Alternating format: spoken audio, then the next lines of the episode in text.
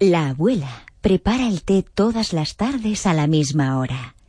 Xiao se sienta frente a ella y la observa.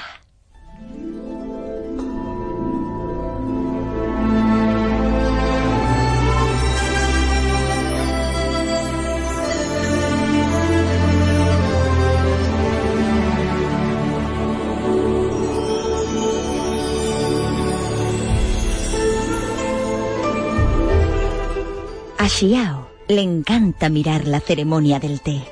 La abuela dice que es tan antigua como las montañas, los bosques y los ríos. El olor se extiende por la casa y Xiao sale a jugar con sus amigos.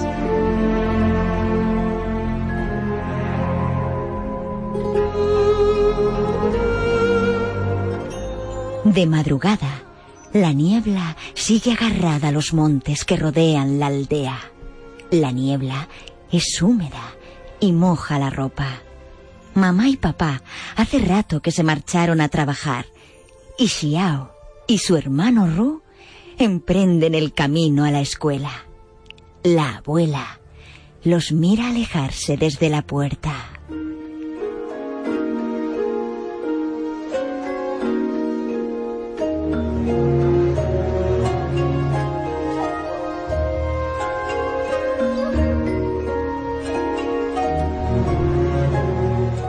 El camino discurre entre los árboles del bosque.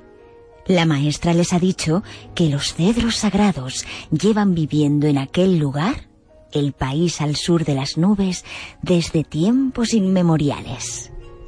Ahora el camino desciende hasta la orilla del río. El río Mekong recién nacido, salta alegre y bullicioso entre las rocas y ruge como la tormenta sobre las montañas.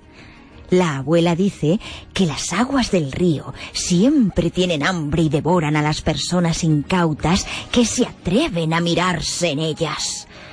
También dice que al cruzarlo es mejor elevar la vista al cielo y pensar en aves que vuelan.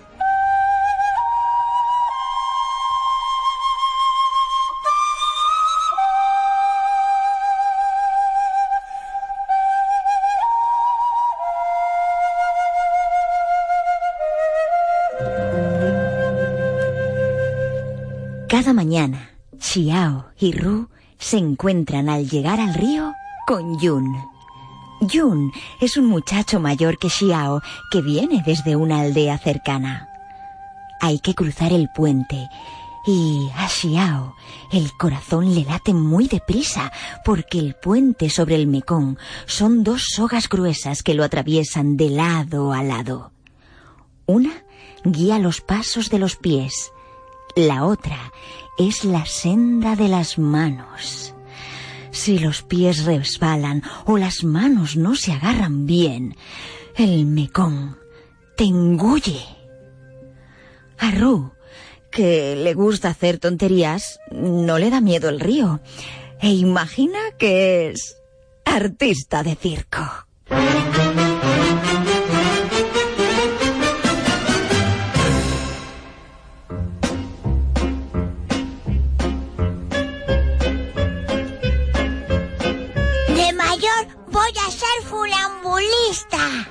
Dice Ru riendo mientras a Xiao se le encoge el corazón. La maestra les ha contado que en el circo hay payasos, trapecistas, magos, equilibristas, funambulistas, que en el circo hay risas y aplausos, pero también peligro y mucha emoción. Los funambulistas se juegan la vida sobre la cuerda floja en cada función, dice la maestra. Ru se suelta un instante de las manos, lo justo para inclinarse un poco antes de volver a sujetarse. Xiao observa las aguas desbocadas del Mekong y respira aliviada al llegar a la otra orilla.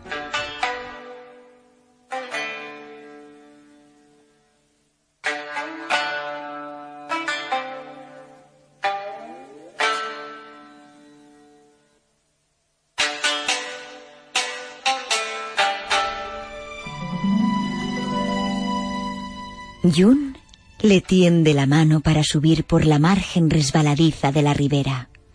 A Xiao le da vergüenza que lo haga, aunque en el fondo le gusta sentirla apretando la suya. La abuela dice que subían por esa ladera cuando el abuelo y ella iban a vender el té. Los árboles de té más grandes del mundo crecen cerca de allí. Tienen mil años de antigüedad. Mamá y papá caminan a diario muchas horas para recolectar las hojas más pequeñas de los árboles que están en las zonas más altas de las montañas.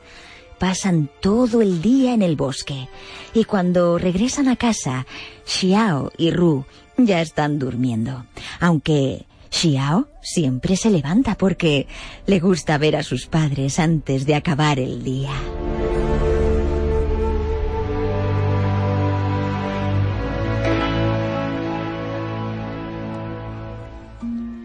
Tras subir la ribera del Mekong, todavía les queda un largo camino para llegar a la ciudad. Los niños de las aldeas acuden a ella para ir a la escuela. Van alegres, aunque el camino sea duro y peligroso, aunque sea largo y haya que burlar al Mekong. La maestra les ha contado que en su desembocadura al Mekong lo llaman el río de los nueve dragones, porque nueve son los deltas que forma antes de unirse con el mar. Los cultivos de arroz se suceden en su último tramo. Las milenarias terrazas donde se cultivan el arroz brillan al sol del atardecer con tanta intensidad que pareciera que en ellas naciera la luz del sol. Xiao, Ru y Yun prestan mucha atención a todo lo que les cuenta su maestra. Según Ru, es la mujer que más sabe, después de la abuela. Hoy les habla de los osos panda, que en la antigüedad se, se extendían por los bosques interiores de China y eran muy abundantes. En la actualidad, el oso panda ha visto reducida su distribución debido a la disminución del bambú, que es su único alimento.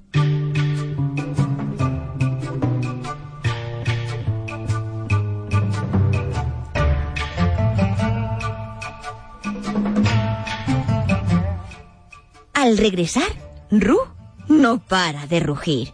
De quiero ser oso panda. Xiao le grita desesperada. ¡Cuidado, Ru! ¡Sujétate fuerte a la soga! Comeré toneladas de bambú y dormiré sobre el mullido suelo. ¡Uh! Ru bailotea sobre la cuerda. La maestra les ha dicho que el rugido del panda se parece a un niño pequeño que estuviera riendo y haciendo bobadas. Así que Ru ruge mientras cruza el río. Este es el rugido del panda cuando está enamorado.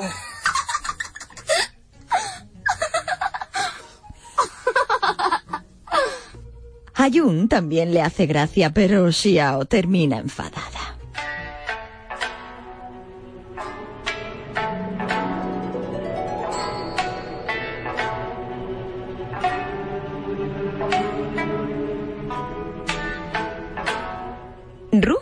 Llega el primero a casa. Atrás queda el Mekong con sus aguas turbulentas. Mañana tendrán que enfrentarlo de nuevo. Se despidieron de Yu. Xiao miró cómo se alejaba.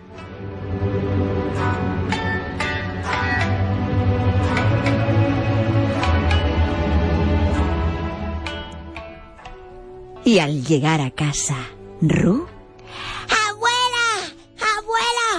Sé lo que quiero ser de mayor. La abuela le abraza. Mamá y papá aún tardarán en llegar. Ahora hay que practicar la lectura. La abuela calienta un poco de agua y la echa en la tetera.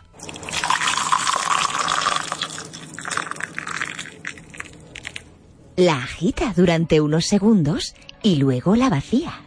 De esta forma la tetera se atempera. A continuación, echa las hojas del té y vuelve a llenarla de agua caliente.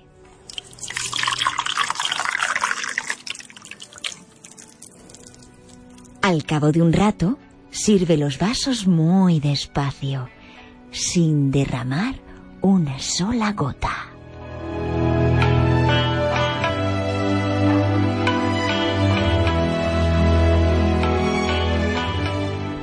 Xiao le gustaría trabajar para que los osos panda no se extinguieran. Ru lo tiene también muy claro. De mayor quiere ser ¡Oso panda! y seguir viviendo al sur de las nubes.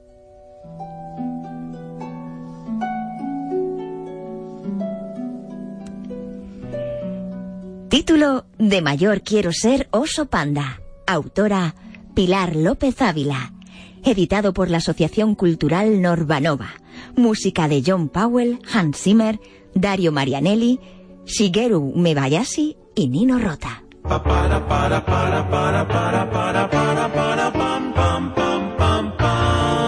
La letra pequeña.